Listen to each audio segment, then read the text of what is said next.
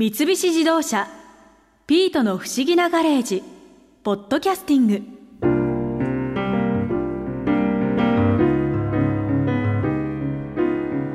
常々ものすごいバカップルだと思っていたマリア先輩と新一さんにまさかの危機が訪れるなんて。あのイケメンからマリア先輩の心を取り戻すにはどうすれば。ああピート今日はどうしてずっと隠れてたの？ああ分かった。今日はお化け屋敷の話だったから怖いのが苦手で隠れてたんだね。え違う？じゃあホラープランナーの斎藤ゾンビさんから聞いたお化け屋敷の面白い話聞いてみる？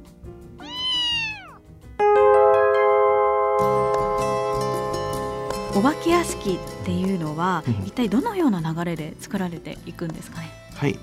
例えば大場回帰学校大場校を例にとって説明させていただきます。大場回帰学校はもともと大場回帰屋敷という違うお化け屋敷だったんですけれどもそこをリフォームしてほしいというご依頼を受けてそこから作り変えていったんですね、まずですね図面をいただきましてリフォーム用の新しい図面に書き換えていきました。でその後にですね図面を見ながらこの空間であればこういう演出仕掛けが作れるなというふうに仕掛けを考えていきますでその後にですねどのような設定の空間にしようかというのを考えて例えばここの空間は教室ここの空間は保健室にしようと考えまして保健室であればベッドや机棚などを設置するにあたって装飾品の大きさを考えながら仕掛けに支障がないかあとお客様がちゃんと通れる通路が確保できているかっていうのを考えながら装飾品を考えていきます。うんその装飾品にも何か細かな施しとかはされるんですか、うん、装飾品はやっぱり新しいものを買って準備することが多いので、うん、新しいものが廃校の中にあるとおかしな世界観になるので汚したりとかする作業をしたりしますね、うん。はい、でその次にですね、はい、ストーリーを考えていきます。でストーリーを考える時にこだわっている点がありまして、はい、それがそのメッセージ性のあるストーリーを作るっていうのにこだわってます。メッセージ性。はいでお化け屋敷っていうのはやっぱりそのただ怖がる場所っていう感じじゃないですか。そうですねイメージは。で僕にとってはお化け屋敷に入って怖がる以外の他の感情を抱いて帰っていただきたいんですよ。もう少し言い換えると感動して帰ってほしい。お化け屋敷で感動ですか？例えばその大学回帰学校大学校で意識して考えたのがそのいじめ問題をフォーカスしてストーリーを考えたんですねやっぱりそのいじめを苦にして自殺をした子供を供養しに行きましょう、うん、で中に入るといじめられていた子供の嘆き声が聞こえてくるんですよなんで僕だけをいじめるんだよってどうせお前もいじめるんだろうみんな許さないから、うん、っていう声をかけられるんですよお客様は。あそうなんですね、そうするとどっかで自分でいじめた経験があったりする人はお化け屋敷のお化けに言われてるけど多分言われた時に思い出すと思うんですよ。あ俺もいじめてた経験があったなっていう。あこういうふうに思ってたのかもしんない。僕がいじめてたあいつもって。そうするとああ悪いことしたなって思ってでお客様はそういういじめられて自殺した子供を供養する。成仏してくださいって。それがミッションそうです、うん、ミッションがその供養しに行くというミッションでしてでそこでやっぱりそのいじめられて自殺した子供はお客様をいじめっ子だと思って襲ってくるんですよ。お前またいじめに来たんだろう許さないぞって。そういう理由があるんですね。そうです、うん、でそこからお客様はあそうだ。なんか無意識に思い出すんですよ。俺もそうだいじめてたっていう。そこでちょっとそこに自分の気持ちとリンクしてさらにその世界観に入り込んじゃったりとかして、お化けのセリフじゃなくて実際に自分に対して言われているっていう感情になっていってで最後僕の理想ではお化け屋敷でいじめられて自殺した子供を供養して最後はあいじめって良くないなってなんかそのいじめたらこういう自殺して悲しい思いをする子供たちや人がいるんだなってちょっとその怖さとは違うなんか特別な感情を抱いて帰ってほしいんですよ。かなりメッセージ性があまあそういうことですね。はい。はい。伝わってますか？体験してる人にはたまに伝わる人がいますねその本当にまあ時雄くんっていうキャラクターなんですけれどもお客様がはいお化けの自殺をいじめを苦に自殺した子供がでその幽霊といじめられた経験があるお客様だとなんかその時代くんって私も君の気持ちがすごくわかるよって話しかけてくれるんですよ。であの私もいじめられた経験があるのって。だからその気持ちすごくわかるって。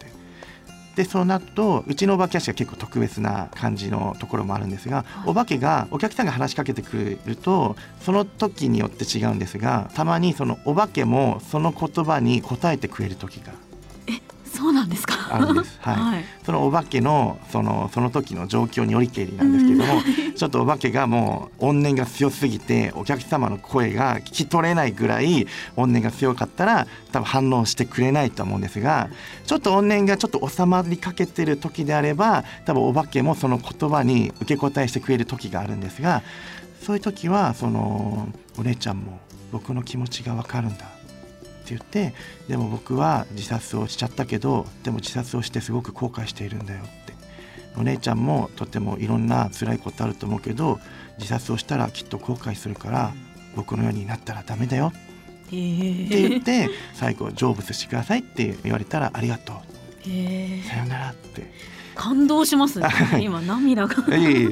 でそうするとそういうお客様って結構なんかその出口にお客様に感想を書いてもらえるあのスペースがあるんですがそういう場所になんか優しい気持ちになりましたとか入ってとても良かったですとかありがとうって書いてくれたりとかなんかそういう反応を示してくれるお客様がいる時はあなんか伝わったのかなって思ったり、そうですね。はい、嬉しくちょっとなりますよね。あまあそうですね。んやっぱり。いい話。すごく。はい。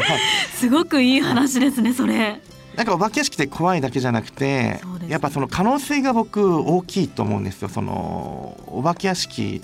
ってなんかそのその世界観に足を踏み入れてその世界に入っていくっていうことじゃないですかお化け屋敷っていうのは。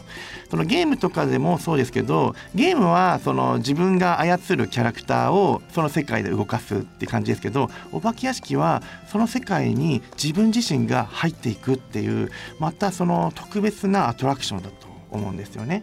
そこでうまくストーリーとかミッションとかそういうメッセージ性っていうのをうまく絡めたお化け屋敷を作ると今までにない新しいお化け屋敷っていうのを作れるんじゃないかなっていう意味で可能性の大きなアトラクションだなって昔から思ってまして僕はなんかそういう新しいところを切り開けたらなって常日頃思って頑張ってるって感じなんですよね。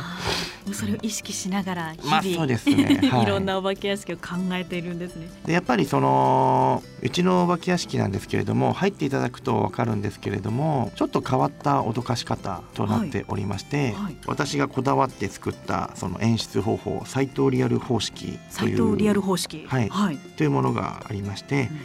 例えば耳元でささやかれたのに振り向いても誰もいないうん。足音が背後まで近づいてきたのに振り向いても誰もいない。目の前にお化けが出てきたのに一瞬にして消えちゃうとかその一般の人が抱くような典型的な心霊体験、そうですね。不思議体験じゃないですか、はいそういう体験をお化け屋敷の演出として再現追求したものがサイトリアル方式というものなんですねでなんかそのサイトリアル方式にはですねその4つの要素から成り立っておりまして、はい。暗闇生音使命変化はいこの4つのポイントを巧みに組み合わせることによって脅かしの演出を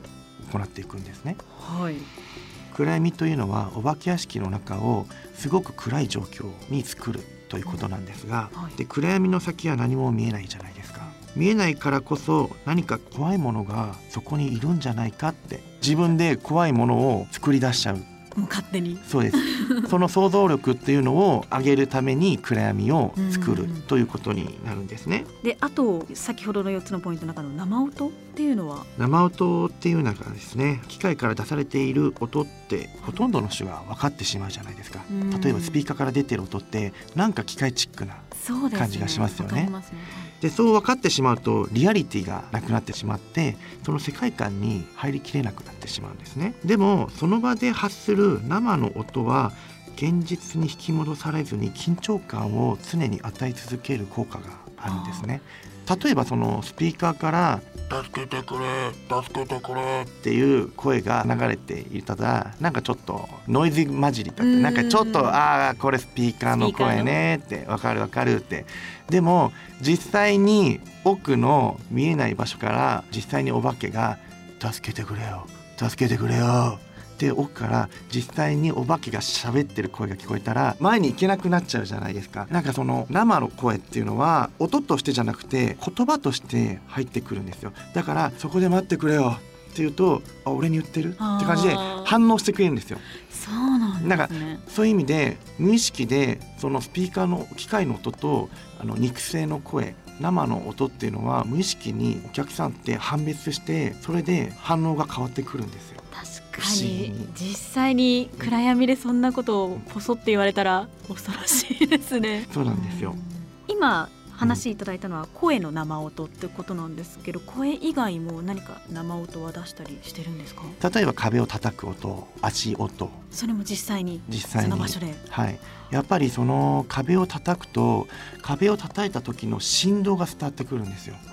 足音だったら足をドンって叩いた時の生じる振動もお客さんに伝わっていくんですよ。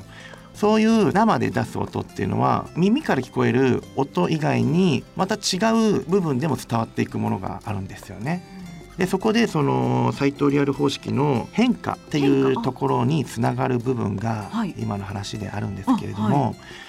例えば変化っていうのは老若男女感じ方がそれぞれみんな違うんですね。うんでその人その人に合わせた絶妙なタイミングに合わせてもうその人だけのお化けを出してあげるんですよ。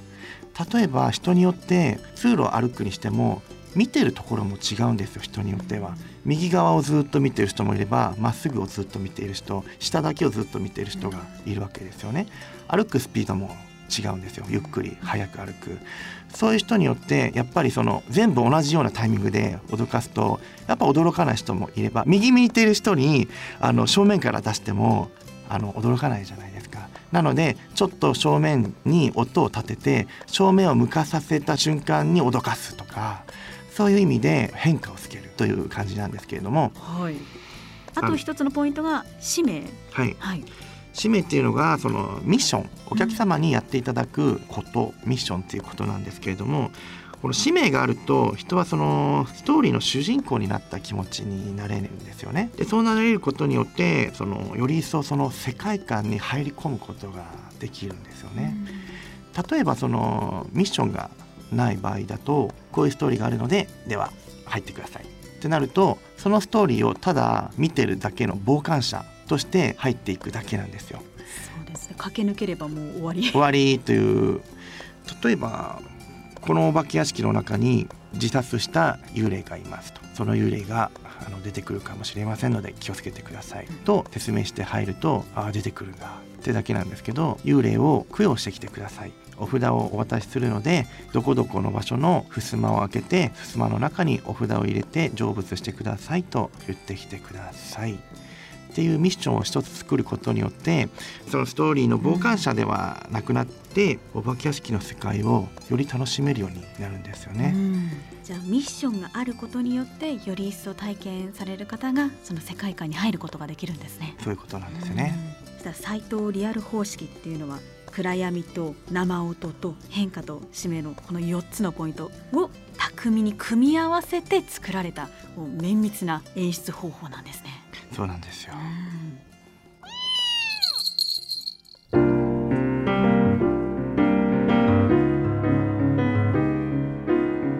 そうだ。マリア先輩と新一さんも一緒にお化け屋敷に出かければいいんじゃないかな。怖いドキドキを恋愛のドキドキだと勘違いしてまた二人の仲が復活するかも。この案ピートはどう思う？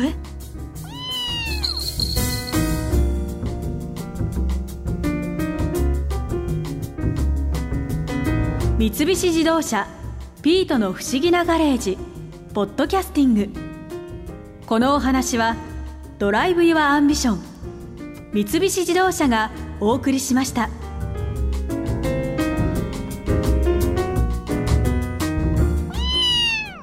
ここで耳寄りなお知らせです。ピートの不思議なガレージをもっと楽しみたいという方は毎週土曜日の夕方5時東京 FM をはじめお近くの FM 局で放送の三菱自動車ピートの不思議なガレージをお聞きください。